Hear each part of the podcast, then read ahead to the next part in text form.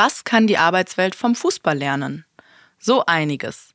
Bei einem kühlen Getränk sprechen wir in dieser Folge mit Ariane Hingst, die nicht nur mehrfache Europa- und Weltmeisterin ist, sondern unter anderem auch Mitgründerin der Frauenmannschaft des FC Victoria Berlin. Von ihr erfahren wir, wie man ein Team zum Erfolg führt, wie man mit eigenen Fehlern und denen von anderen umgeht und wie man Eigenverantwortung fördert. Außerdem sprechen wir über die großen Ungleichheiten in Sport, Wirtschaft und Gesellschaft, wie der FC Victoria Berlin und Stepstone gemeinsam Aufmerksamkeit dafür schaffen können und wie eine vom Fußball inspirierte Arbeitswelt in 2030 für Ariane aussieht. Anpfiff und los geht's!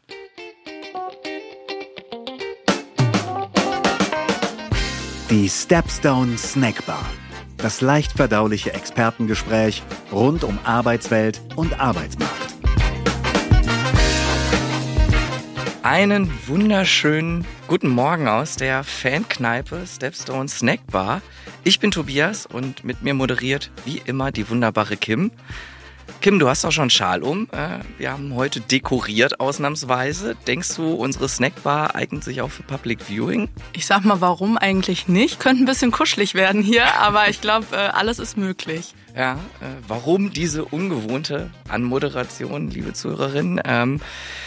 Wir hatten schon viele überragende Gäste. Natürlich immer, wir haben nur super Gäste äh, bei uns an der Bar. Aber heute, ich glaube, man kann es sagen, äh, haben wir eine echte Legende hier.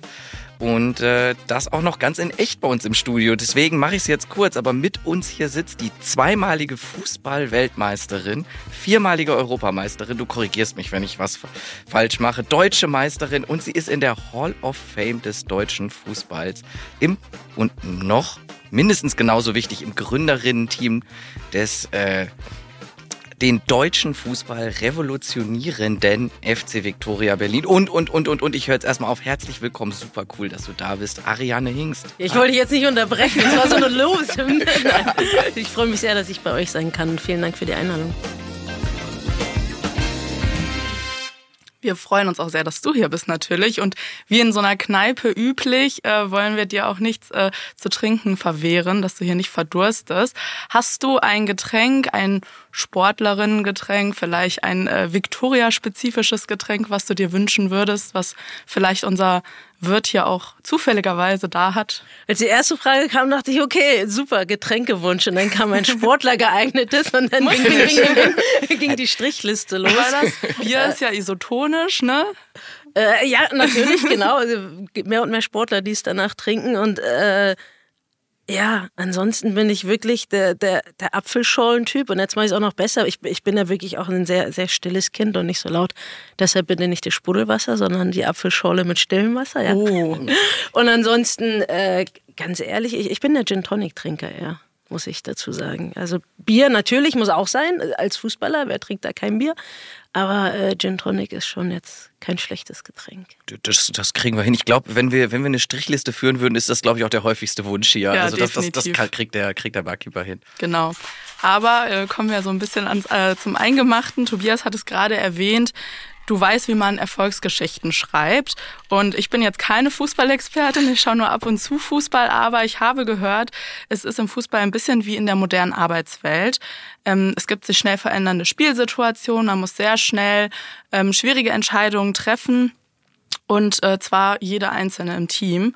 Welche Fähigkeiten braucht es deiner Ansicht nach, um solche Bedingungen, ähm, ja, um solche Bedingungen zum Erfolg, zu Erfolg zu führen? Und was können wir vom Sport und auch von Sportlerinnen lernen? Wie viel Zeit haben wir jetzt, dass ich diese Frage beantworten kann? Die ist echt sehr, sehr umfangreich. Du kriegst so viel Zeit, wie du yes, brauchst. Yes, endlich, endlich habe ich eine Plattform und ein Gehör. Das, das Entscheidende ist, ähm, ich komme ja aus der, aus der Mannschaftssportwelt. Ne? Also ich finde Sport super, aber für mich ist das Entscheidende diesen, dieser Teamsport. Und das ist das Schöne, das heißt, du stehst nie alleine auf dem Platz. Also so, sowohl Erfolg als auch Misserfolg ist immer was, was du mit deinen Mitspielerinnen teilen wirst. Und äh, genau so ist es auch. Ähm, individuell, klar muss jeder in einer einzelnen Sekunde eine Entscheidung treffen und trotzdem ist ja auch immer noch eine Teamentscheidung. Oder äh, gehst du jetzt zum Ball oder spielst du im Pass, muss ich auch auf das reagieren, was, was, was du mir anbietest. Oder wir werden uns auch gegenseitig unterstützen. Bin ich ausgespielt, bist du hoffentlich da, um mir den Popo zu retten. Und also dieses, dieses Zusammenspiel zu haben. Und äh, wenn man da direkt diesen Übertrag in die Arbeitswelt nimmt, ist das, glaube ich, sehr wichtig. Also jeder Einzelne hat natürlich individuell seine Aufgabe, die er erledigen muss. Und äh, trotzdem bin ich der Meinung, äh, verändert sich die Arbeitswelt auch immer mehr, dass, dass die Leute kapieren, okay, wir müssen auch wirklich im Team zusammenarbeiten und uns gegenseitig da unterstützen und auch ergänzen. Äh, jeder von uns hat Stärken, jeder von uns hat Schwächen. Und wenn du deine Stärke einbringst und ich meine Stärke einbringe, haben wir vielleicht schon eine Schwäche ausgemerzt. Und ich glaube, das ist das Schöne daran, ähm, was man so ein bisschen, ein bisschen übertragen kann. Äh, genau, das war jetzt mal probiert, das ein bisschen kürzer zusammenzufassen.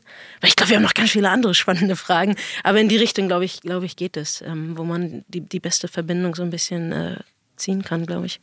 Ja. Äh, nee, das ergibt ganz viel Sinn. Also auch. Ähm, da bin ich froh. Klingt zumindest für mich so. Äh, ja, auch die Arbeitswelt ist ja im Idealfall ein Teamsport, klar. Ähm, jetzt bist du aber auch ja nicht nur Teamplayerin, sondern warst auch erfolgreiche Führungsspielerin, bist Trainerin. Dementsprechend die Überleitung, unsere Zuhörerinnen werden es auch ganz, ganz einfach sehen äh, zum Thema Führung, Führungskräfte. Was würdest du Führungskräften mit geben, weil jetzt haben wir ja mit dir mal hier jemanden, ne? Du warst Weltspitze, hast ein Team dahin geführt. Gibt es irgendwie so ein Geheimrezept, äh, was du uns verraten kannst? Ich glaube, wenn es dieses eine Geheimrezept gibt, dann kann ich richtig Kohle hier machen. Ich hatte es befürchtet. aber ist jetzt auch nicht, dass ich, ich behalte jetzt irgendwas für mich. Ein bisschen muss ich es relativieren. Äh, ich bin Trainerin, ich bin Co-Trainerin. Das heißt, ich war jetzt noch nicht in dieser, dieser Cheftrainer-Rolle, habe aber natürlich auch genug Trainer miterlebt. Und äh, wie es halt immer so ist, bei dem einen schaust du dir was ab und denkst, ja, super, würde ich auch so machen. Und bei anderen weißt du, mh, hm, wenn ich dann irgendwann mal in der Rolle bin, würde ich sicherlich ein bisschen anders angehen. Äh, ich denke, was wirklich dieses, diese Entscheidende ist, auch diese, diese ähm, Rolle der Führung inne zu haben, ohne dass es jetzt so eine, ich rede jetzt mal in Schwarz-Weiß, so eine Diktatur wird. Ich glaube, äh, wenn man es schafft, so eine Vertrauensbasis herzustellen, äh, wird die Arbeit immer besser. Und gerade im Fußball und im Frauenfußball dieser Wohlfühlfaktor ist enorm wichtig. Natürlich sind Fußballerin, als Profisportler ist auch gewohnt, auf den Punkt Leistung zu bringen. Die Leistung wird immer besser sein, wenn du dich wohlfühlst. Und genauso ist es in der Arbeitswelt auch. Wenn ich als Arbeitnehmer irgendwie ins Büro gehe und irgendwie schon Magenschmerzen habe, weil ich nicht weiß, weiß ich nicht, mein, mein Kollege, der könnte wieder schlecht drauf sein oder hm, der Chef zitiert mich ins Büro.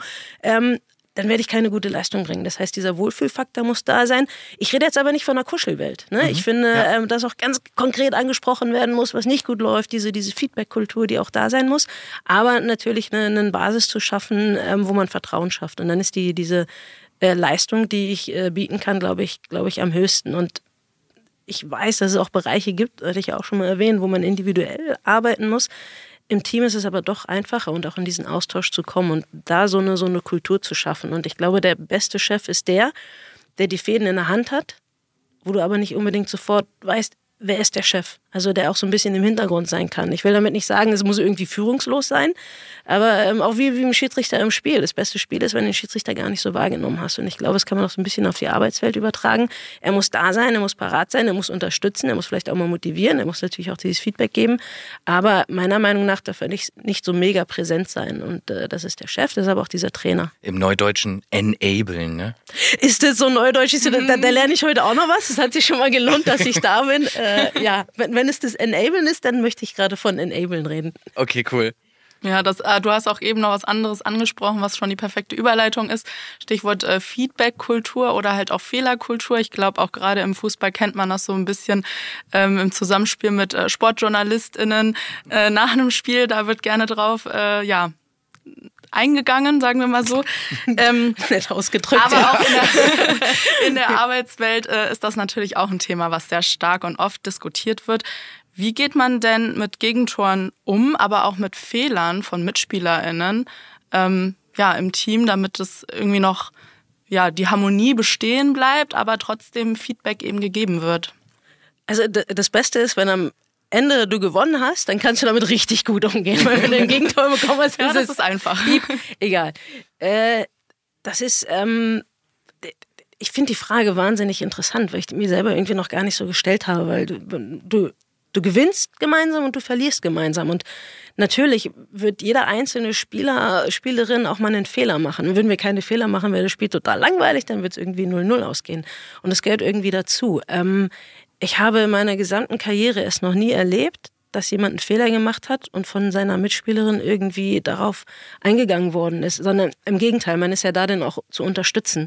Also, und das ist nicht einfach nur dieses, ja, komm, Kopf hoch, weiter geht, sondern auch einfach durch, durch Taten zu unterstützen und ähm, auch wieder da dieses Wohlfühlgefühl äh, schaffen, dieses Vertrauen zu schaffen. Ich weiß, ich kann jederzeit einen Fehler machen, weil meine Mitspielerin wird mir dann aus dieser Nummer auch wieder raushelfen. Und klar hat man auch mal schlechte Spiele, aber dann hast du einfach noch zehn Spielerinnen an deiner Seite, die da, die da helfen können.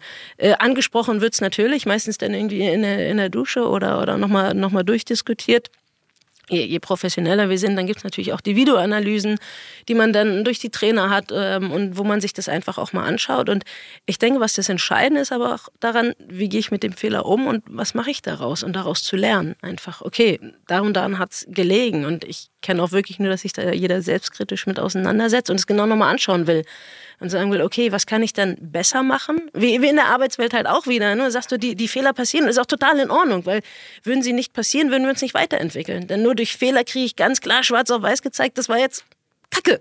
Und das musst du anders machen. Ähm, wichtig ist, am schönsten ist, wenn der Fehler dann nicht wieder passiert. Im Fußball deutlich häufiger als in der Arbeitswelt, aber genau, einfach drüber zu reden. Und ähm, wie gesagt, also in meiner gesamten Karriere habe ich noch nie erlebt, dass jemand dafür niedergemacht worden ist oder so dergleichen. Um so einen, nennen wir es mal Fehler, also wie du gesagt hast, ne, was, was man am Fußball liebt, sind ja, wenn Tore fallen, wenn was passiert. Tore ohne Fehler geht nicht. Äh, so auch geschehen. Ich erinnere mich tatsächlich noch ganz gut. Äh, 2003, ne, ihr lagt ja auch 0 zu 1 zurück im Finale gegen die Schwedinnen. Ähm, das heißt, da ist ein Fehler passiert. Ihr habt euch aber schnell geschüttelt. Ich meine, relativ schnell den Ausgleich gemacht. Und dann, worauf ich hinaus will, gab es ja das entscheidende Tor von einer äh, Mitspielerin Nia Künzer mhm. eingewechselt. Ich kurz vor Schluss erst. Und du hast ja eben schon so ein bisschen angesprochen, es kommt auf jeden Einzelnen an. Ich hatte das dann so buzzwordig enablen genannt. Ähm, wie kriegt man das denn hin? Und ich glaube, im Fußball ist das ja ganz, ganz besonders wichtig, dass jede Einzelne, jeder Einzelne seine Rolle spielt und auch dazu in der Lage ist, was beizutragen, wenn es drauf ankommt. Ne? Also gerade erst kurz vor Schluss eingewechselt in so einem mhm. WM-Finale hat mhm. sich ja bestimmt jede gedacht, ich will gerne spielen und dann sitze ich auf der Bank und naja, irgendwie ist das so ein bisschen uncool. Und dann aber reinzukommen und dann das entscheidende Ding zu machen, das ist ja auch nicht einfach dazu in der Lage zu sein, oder? Nee, das Entscheidende, was du gesagt hast, jeder Einzelne muss seine Rolle spielen. Also dazu ist es wichtig, jeder Einzelne muss seine Rolle natürlich kennen. Und äh, im Laufe des äh, Turniers entwickelt sich das natürlich auch sehr. Auch so war es damals bei uns. Ne? Man, das kristallisiert sich in der Vorbereitung und auch dann zum Turnier hin und im Turnier so eine Startelf heraus. Also sehr selten wechselt sie ja von einem Spiel zum anderen die gesamte Mannschaft aus. Das heißt, man, man wächst da so ein bisschen rein und da ist wieder dieses Entscheidende, wie ist die Kommunikation auch von, von den Trainern. Und ähm, sowohl 2003, aber auch 2007 war das überragend gewesen. Ähm, die besten Einzelspielerinnen waren wir nicht gewesen. Also 2007 noch weniger als 2003. Wir haben es aber geschafft, als Mannschaft wahnsinnig gut zu funktionieren und genau diese Rollen dann auch einfach anzunehmen. Und ähm, auch ganz aktuelles Beispiel jetzt die letzte Europameisterschaft der Frauen, die, die lief ja überragend, nur leider im Finale verloren. Und auch Martina Voss ein bisschen im Austausch gewesen. Und die hat ganz wichtig bestimmt, hat gesagt, von Anfang an wusste jede Spielerin, was die Rolle ist und musste das annehmen. Und dazu gehört eine offene Kommunikation. Und natürlich in dem Moment, wo mir gesagt wird, du sitzt nur auf der Bank und wir sehen dich als äh, Einwechselspielerin und vielleicht bist du auch nur der, der Sparringspartner im Training, dann ist es erstmal hart. Aber du hast eine Klarheit und eine Gewissheit und dann kannst du dich damit auseinandersetzen und sagen, okay, diese Rolle nehme ich an und jetzt bin ich als Motivator da und unterstütze und das hat man damals gesehen und bei uns 2003 genauso. Also das war gar keine Frage, wer steht da auf dem Platz oder nicht. Die, die Bank hat am meisten mitgejubelt. Noch krasser war das, das Halbfinale gegen die Amis. Ja. In Portland haben wir das gespielt. Irgendwie, das war so, so eine 50-50-Nummer und wie unsere Bank abgegangen ist und dann stehst du auf dem Feld und so viel kriegt man von außen ja gar nicht mit, aber die Bank hast du wirklich gehört. Jede einzelne Aktion, offensiv, defensiv, wurde befeiert und, und das war, ich kriege nur wieder Gänsehaut, wenn ich darüber erzähle. Und dann, wie gesagt, diese, diese Rolle, die du auch schon erwähnt hast, die muss jeder kennen. Und dazu braucht es eine ganz wichtige Kommunikation. Und natürlich auch Charakter. Also ne, das ist eine Mannschaft, wenn ich die zusammenstelle, können halt nicht die 10, 20, 25 besten Einzelspieler sein, sondern es muss auch vom Charakter stimmen. Und äh, dieses, dieses Zusammenspiel ist enorm wichtig wo der Trainer dann auch das richtige Händchen haben muss. Oh, wie kriege ich jetzt den Schwung von so einem tollen Erlebnis und diesem äh, Bericht äh, zu meiner nächsten Frage? Ähm, ja, es ist kein Geheimnis. Im Fußball äh, gibt es große Gaps zwischen den Geschlechtern, leider. Nicht nur im Fußball, ja, nicht nur im Fußball, aber genau. genau Korrekt. Unter anderem. ähm, egal ob es halt um Trainingsmöglichkeiten gibt, um Gehälter oder um Sponsorings. Ähm, jetzt vor ein paar Tagen war auch in den Medien wieder eine ähm, Story, da ging es um Olympique Lyon, die die Gehaltszahlung einer ähm, schwangeren Spielerin mhm. ausgesetzt mhm. haben. Das sind natürlich alles so Sachen, die wollen wir eigentlich nicht so äh, hören und mitbekommen. Wie nimmst du jetzt aber persönlich den Unterschied zu deinen männlichen Kollegen wahr? Äh, also wenn wir rein bei den Fakten bleiben, äh, wenn sich jetzt nur die, die Titel anschaut, irgendwie zweimalige Weltmeisterin und so weiter. Ähm, und wenn ich jetzt mein Bankkonto äh, anschaue, weiß ich, dass das männlichen Profis, das sieht definitiv ganz anders aus. Ne? Das, das sind so diese, diese reinen Fakten, die man hat. Äh, was man jetzt aber auch nicht vergessen darf, ne, im Fußball ist es natürlich sehr hoch thematisiert und wir reden davon, dass, dass wir da bessere Bezahlung haben wollen. Es ist aber nicht, dass die gleiche Bezahlung angebracht ist, dass wir sagen, okay, die Frauen müssen jetzt genauso viel wie die Männer verdienen. Ähm, es geht aber um Fair Pay einfach zu sagen, wirklich Leistung, die erbracht wird, wird anders honoriert. Und noch entscheidender, Equal Play, dass man sagt, gibt doch die gleichen Grundvoraussetzungen, schafft Möglichkeiten. Das ist jetzt angesprochen, Sarah Gunnarsdottir, ja, äh, wird schwanger, ein super tolles Ereignis. Und dann werden hier komplett Steine in den Weg gelegt und es wird einfach die Gehaltszahlung nicht fortgesetzt. Und so, okay, also wie, wie soll das vereinbar sein. Die Natur gibt es nun mal her, dass die Frauen die Kinder kriegen und die Männer können dann normal weiter Arbeit gehen. Und man sieht es, es gibt eine Aufteilung, es gibt die Elternzeiten für die, für die Männer und da, da entwickelt sich was. Äh, das ist ja nur eines dieser, dieser Beispiele. Und ich glaube einfach nur diese, diese Anpassung der Gehälter, angebrachte Leistung, aber einfach Grundvoraussetzungen zu schaffen, die Trainingsbedingungen zu verbessern, die Arbeitszeiten zu verbessern. All das, das sind so Bereiche, ähm, wo der Fußball ganz vorne dran ist, wo wir auch äh, mit sämtlichen äh, Jobbereichen sind. Also wenn man, glaube ich, Frau und Mann machen einen und denselben Job und die Frau, warum auch immer, verdient 500 Euro mehr. Ich weiß, jetzt sagt wieder jemand, ja, die hat auch nach weniger Geld gefragt, aber das ist, das ist mir dann zu einfach gemacht und äh, was, glaube ich, entscheidend ist. Und das ist das Schöne jetzt auch mit Stepstone, die, die Kampagnen, die gefahren werden, diese Sichtbarkeit zu haben, darüber zu sprechen und zu reden und aufmerksam zu machen. Ich glaube, nur dann kann sich was verändert werden. Dann kann sich auch nicht mehr dahinter versteckt werden. Ne? Irgendwie, wenn wir darüber reden, ist es publik und es wird darüber diskutiert. Und ich glaube, dass es entscheidend ist, jungen Mädchen, aber auch den Frauen zu zeigen, ihr müsst es nicht mehr hinnehmen. Ihr müsst nicht mehr sagen, ja danke, ich mache jetzt den Bückling und ich bin so zufrieden, dass ich jetzt die 1500 Euro von meinem Chef kriege. So, nein, du kannst dich selbstbewusst hinstellen und sagen, nee, ich bin aber 2000 Euro wert. Das sind viele Frauen ja auch nicht gewohnt. Ich glaube, das sind so Schritte, die, die notwendig sind. Da sind wir noch ganz weit von dem entfernt, was, was sein sollte. Aber ich denke, dass wir auf dem richtigen Weg sind. Mhm. Ja, du hast es gerade angesprochen. Ne? Also das gilt ja, das kann man ja eins zu eins in die Arbeitswelt übertragen. Ne? Mhm. Ne? Also Frauen werden ja auch in der Arbeitswelt schwanger. Ja. Äh, und Karrierekiller Nummer eins in, in, in unserem äh, lieben Land äh, sagt man ja oder sieht man immer noch traurigerweise. Viel zu oft äh, haben wir immer noch einen Menschen, ein Familien-Weltbild aus äh, von vor 100 Jahren gefühlt, was uns auch gesamtwirtschaftlich gesehen absolut im Weg steht. Wenn wir über Erwerbsbeteiligung sprechen, Sebastian Detmers hat über die Arbeiterlosigkeit geschrieben, Arbeiterinnen Besinnenlosigkeit und ein Weg sind natürlich die Frauen, die wir da dringend brauchen. Ja, dann dürfen wir auch keine Steine in den Weg legen. Betrifft auch das Thema Geld. Und du hast es jetzt gesagt, ähm, Sichtbarkeit. Da ist, da ist der Fußball natürlich immer ein, ein schillerndes Beispiel. Wir nehmen diese Folge jetzt ja anlässlich des Weltfrauentags auf. Äh, deshalb wollen wir uns jetzt mal grundsätzlich und ganzheitlich hier als Stepstone auf das Thema Gleichberechtigung im Sport, in der Arbeitswelt schauen. Wie würdest du das einschätzen, wenn wir auf den Fußball gucken und die Arbeitswelt? Ist der Fußball lediglich ein Spiegelbild dessen, was wir in der Arbeitsbild sehen?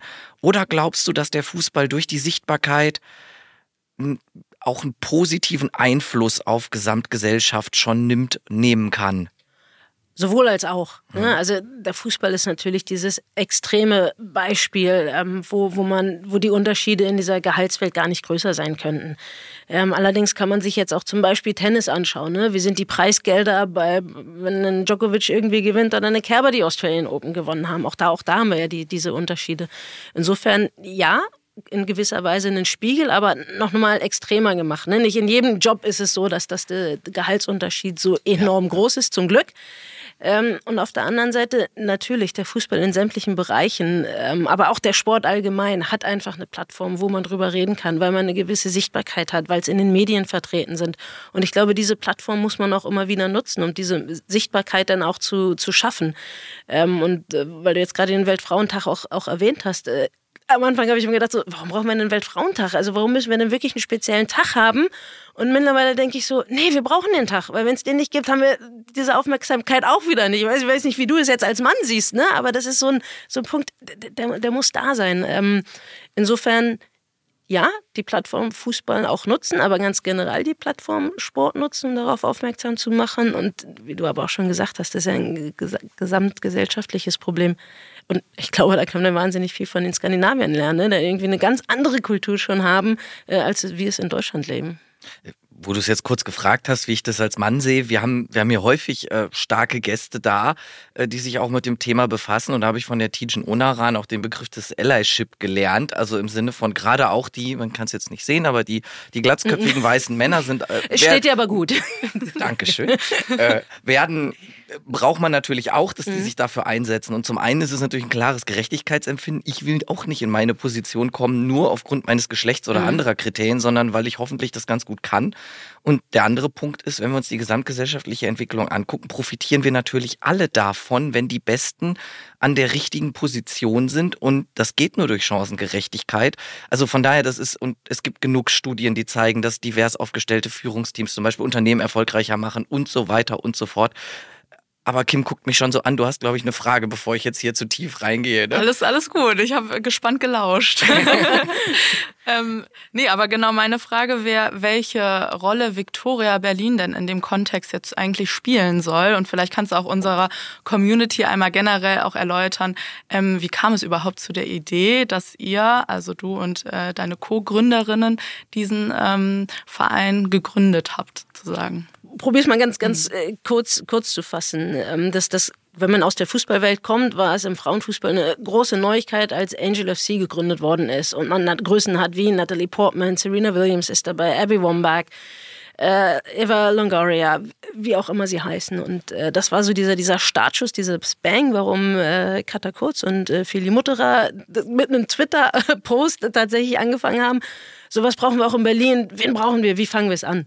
Und ähm, dann hatte sich das Ganze so ein bisschen entwickelt und mittlerweile sind es schon, sind mittlerweile zwei Jahre. Die Zeit raste, hatte mich die Feli dann mal angesprochen aus der, aus der ähm, Sportwelt und wollte einen Podcast auch machen. Und du, wir haben ja noch eine verrückte Idee.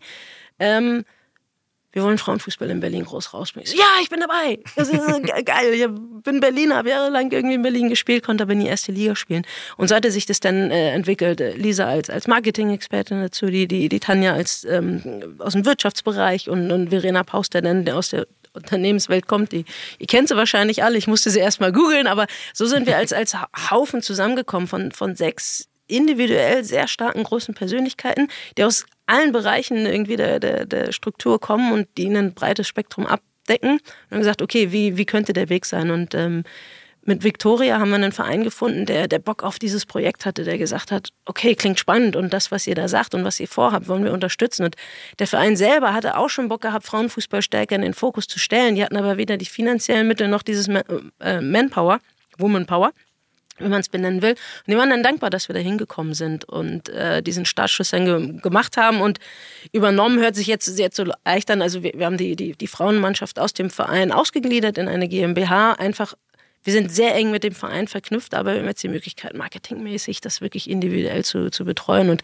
sind dadurch dann auch in der glücklichen Situation gewesen, eigene Sponsoren zu finden, so wie jetzt mit Stepstone. Und das ist so dieses Geile daran, das ist nicht einfach nur der typische Sponsor, hier ist das Geld und jetzt macht mal was raus, sondern ja, was wollen wir denn? Wir wollen eine gemeinsame Geschichte erzählen. Wir wollen was Gemeinsames entwickeln. Chancengleichheit, äh, Pay Gap, solche Dinge ist ja bei, bei Stepstone auch, was wirklich thematisiert wird. Und jetzt sind wir einfach zwei Partner, die gegenseitig was entwickeln können und die eine Öffentlichkeit dafür haben. Und, und äh, das macht wahnsinnig viel Spaß, dieses Zusammenspiel dann zu haben und noch mehr zu entwickeln. Und äh, wie gesagt, Chancengleichheit ist ja eines der Themen, die dabei sind. Ähm, geht natürlich noch weitreichender irgendwie die Ideen sind grenzenlos, die Zeit ist ein bisschen knapper, aber wir haben hoffentlich ein paar Jahre noch der Zusammenarbeit vor uns. Mhm. Du sprichst es jetzt an. Stepstone ist Hauptsponsor, können wir der Transparenz halber auch sagen. Da sind wir auch stolz mhm. drauf. Mhm. Ähm, du hast jetzt schon angedeutet, wie wichtig das für euch ist, so einen Partner an der Seite zu haben. Was wünscht ihr euch von uns? Ähm, ja, was, was kann, was muss Stepstone als Sponsor beitragen? Wie, wie ich schon erwähnt habe, ne, dieser, dieser finanzielle Input ist ja immer nur diese eine äh, Seite der Medaille. Natürlich, auch wir brauchen Geld, ohne, ohne Geld funktioniert es nicht. Ne?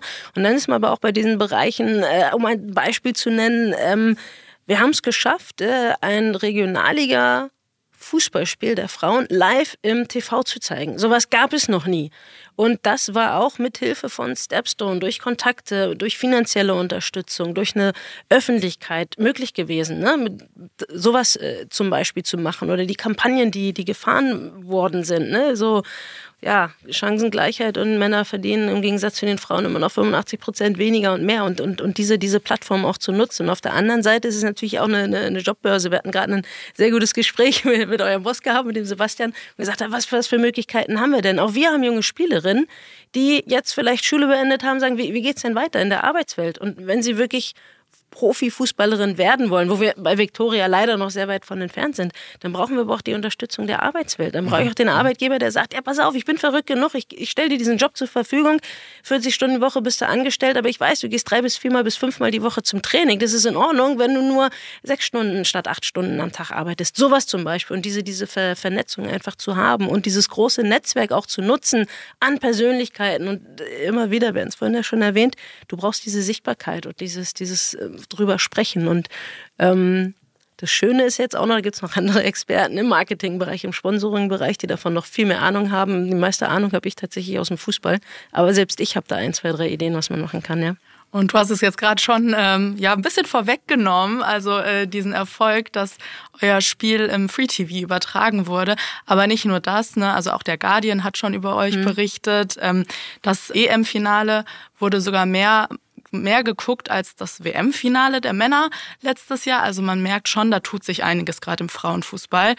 Ähm, kannst du für euch jetzt für Viktoria schon eine erste Zwischenbilanz ziehen? Fällt mir wahnsinnig schwer. Das ist auch so, als wir so losgelegt haben und auch gefragt, so, und äh, sind eure Erwartungen erfüllt worden? Und ich dachte mir so bei der Frage, ja, was waren denn meine Erwartungen ganz konkret? Weil das, das war so ein Riesenprojekt und so, ja, die sind mehr als erfüllt worden, aber ich kann Ihnen gar nicht konkret sagen, was es, was es denn war.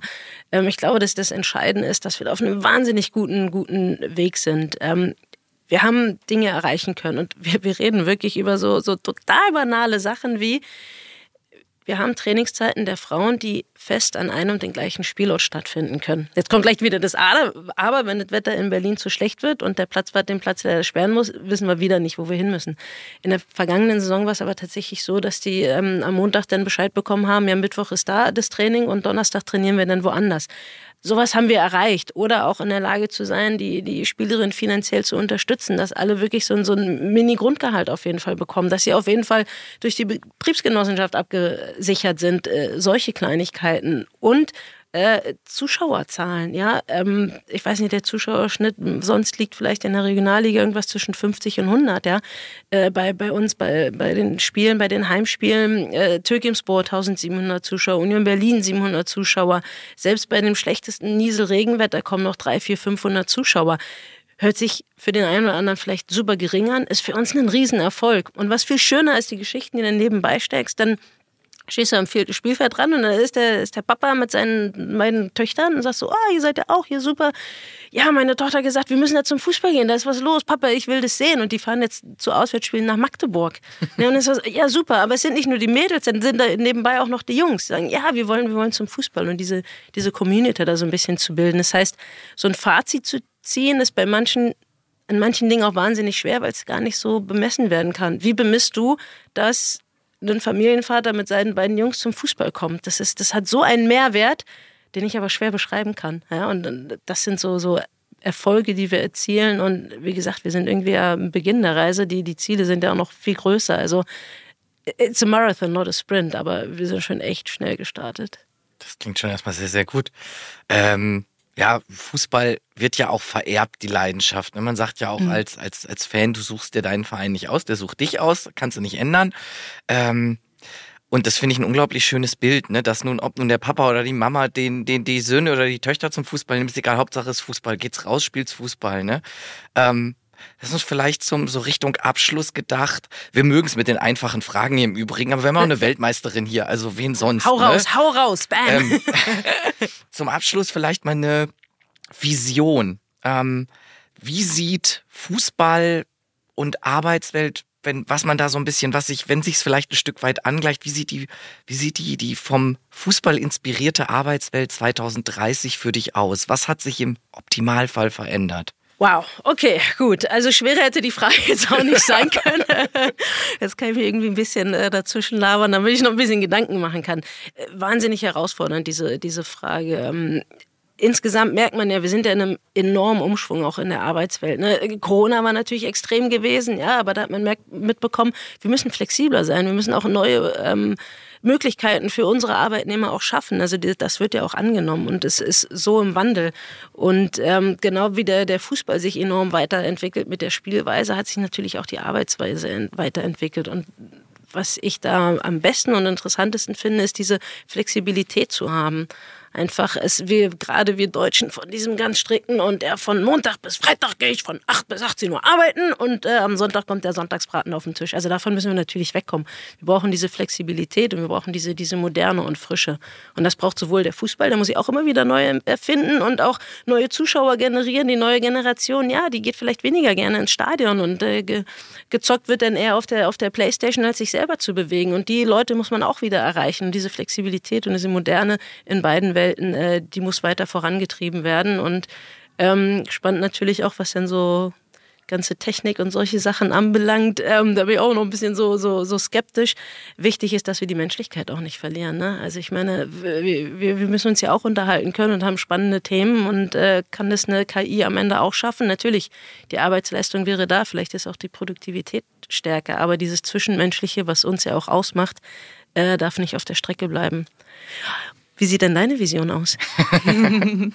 Na, ich hoffe, dass wir die Chance, die sich durch diese Riesenherausforderung, äh, die wir gerade vor uns sehen, dass uns die Arbeitskräfte ausgehen, nutzen, um eine wirklich gerechte, funktionale und im allerletzten Punkt, also ein schöneres Schlusswort als du kriege ich nicht hin, ähm, aber wirklich eine menschliche Arbeits-, Lebenswelt, Gesellschaft hinbekommen. Da sind wir bei weitem noch nicht aus meiner Sicht. Mhm.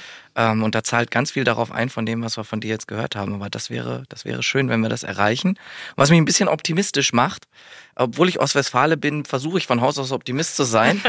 ähm, du gibst dir so gute Mühe. Also ich bin stolz auf dich. Das muss man jetzt auch mal sagen. Dankeschön, Dankeschön. Ähm, nee, ähm, glaube ich, dass der wirtschaftliche Druck, ähm, ne, der, dadurch, dadurch lernt man dann ja, dass der uns vielleicht dahin führt. Kim, wie siehst du es? Absolut ähnlich. Ne? Ich glaube, es ist auch äh, kein Geheimnis, dass ähm, so viele Arbeitskräfte aktuell nicht so eingesetzt werden, wie sie es eigentlich mhm. könnten. Ne? Das heißt, wenn wir wirklich das ganze Potenzial nutzen, was wir wirklich haben, ne? auch wenn man so äh, guckt, Frauen, die dann in Elternzeit waren, dann wiederkommen, ähm, aber auch Richtung ähm, Diversität, äh, andere Spektren, ähm, da ist noch so viel mehr möglich und das müssen wir dann auch ausschöpfen. Und ich glaube, damit kommt dann die Menschlichkeit auch ja, mehr oder weniger automatisch zum Glück oder zumindest ein Stück weit ähm, wieder oder ähm, zugute. Von daher ähm, schauen wir mal, wie es wird. Aber ich glaube, ähm, Menschlichkeit, egal ob wir jetzt eine Krise haben oder nicht, äh, schadet nie. Ne? Drei, drei Optimisten am Weg. Das ist ja, eine positive Fall. Stimmung Müssen, auf jeden ja. Fall. Das ist schon mal, schon mal wichtig. Ja, das, das, das, ne? Ohne Optimismus geht sowieso nicht. nicht. Also Fatalismus haben wir genug da draußen und schlechte Nachrichten. Hast du, wir sind ja in einer Bar, äh, hast du äh, zum, äh, und da gibt's ja immer eine letzte Runde, auch so bei uns hier, hast du äh, noch etwas zu sagen, was du unserer Community von Führungskräften, von HR-EntscheiderInnen äh, ähm, mit auf den Weg geben möchtest? Letzte Runde. Nein, also wenn man jetzt die letzten paar Minuten zugehört hat, glaube ich, war das schon wahnsinnig viel, was man da mitnehmen kann. Äh, aber natürlich, hey, kommt raus, guckt euch mal ein Spiel von den Victoria-Frauen an. Es lohnt sich ungemein. Und äh, wenn ihr nicht in Berlin sein könnt, weil ihr sonst wo beschäftigt seid, gibt es mittlerweile tolle Plattformen, wo man sich informieren kann. Und gerade wirklich diese Kollaboration, die wir zwischen Stepstone und, und Victoria haben, die ist, die ist einfach einzigartig. Und ich denke, dass sich da auch andere Firmen wirklich was von abschneiden können. Und ähm, diese Zusammenarbeit über den Tellerrand hinaus ähm, ist, glaube ich, sehr befruchtend. Äh, Konkurrenzdenken ist gut, aber man muss die Konkurrenz manchmal auch als Mitstreiter sehen. Und ich glaube, da können dann alle Seiten von profitieren. Das ist wie das Wort zum Sonntag, ne? Es klang ja. gerade so ein bisschen, oh mein Gott, ja. Dementsprechend, man darf auch, äh, ne, auch wenn wir als Stepstone natürlich hier leicht gebeißt sind, eine Bitte Victoria anfeuern, darf man sich natürlich auch mal andere Frauenfußballspiele anschauen. Zum Abschluss würde ich gerne, bevor ich äh, ganz, ganz groß Danke sage, nochmal kurz den Hinweis zum Anfang. Warum im Sommer Rudel gucken in der Snackbar? Natürlich, zwei Anlässe. Wir haben einmal die Weltmeisterschaft in Neuseeland und Australien, wo wir sowieso alle schauen können. Ähm, ob's, naja, ob der, das, der, der Finalplatz von der EM im letzten Jahr jetzt vergoldet wird. Ich bin da mal optimistisch und noch mindestens genauso wichtig. Im Mai ist natürlich das große Saisonfinale äh, der Regionalliga Nordost und hoffentlich die Aufstiegsfeier des FC Victoria. Denn das wollen wir an der Stelle natürlich auch stolz sagen. Aktuell sieht's ganz gut aus. Ne? Äh, nach zwölf Spielen steht das Team auf Platz eins, Vier Punkte Vorsprung vor dem Zweitplatzierten und ein Spiel weniger. Ja, läuft doch. Vielen, vielen Dank, Ariane, dass du hier warst. Äh, es hat mir großen, großen Spaß gemacht und wow, wie viel wir tatsächlich aus dem Fußball von dir lernen können. Also das passte so gut an vielen Stellen. Ich habe echt viel mitgenommen. Ich hoffe, dir hat es auch ein bisschen Spaß gemacht. Auf jeden Fall. Vielen Dank, dass ich hier sein durfte. Und äh, wir, wir im Fußball auch, wir haben ein bisschen überzogen. Ne? Es war die 90 plus Nachspielzeit, aber da, da war viel, was wir. Ah, wir haben noch vier Minuten. Hatten. Also passt alles. Es wurde uns draußen angezeigt mit der genau. Tafel. Die Nachspielzeit ist noch okay. Nein, Richtig. Vielen Dank für eure Zeit und für das angenehme Gespräch. Vielen Dank, dass du da warst und an unsere Community. Wenn euch die Folge gefallen hat, lasst uns gerne eine Bewertung da auf den gängigen Plattformen und vielleicht könnt ihr ja Victoria Berlin dort anfeuern, äh, sagen, wie ihr es fandet oder fandet. Ähm, vielleicht auch in den Farben äh, Blau und Pink direkt. Und genau, dann freuen wir uns, äh, wenn wir dann positive Bewertungen heute von euch lesen. Genau. Dankeschön. Ciao. Tschüss. Tschüss. Und schon wieder Sperrstunde in der Stepstone Snackbar. Wir freuen uns wie immer über ein kleines Trinkgeld in Form von Feedback, Anregungen und Themenvorschlägen unter podcast at stepstone.de oder überall da, wo es Podcasts gibt. Und für die After Hour zu unserem Podcast lautet die Empfehlung des Hauses www.stepstone.de slash podcast. Bis zum nächsten Mal in der Stepstone Snack Bar.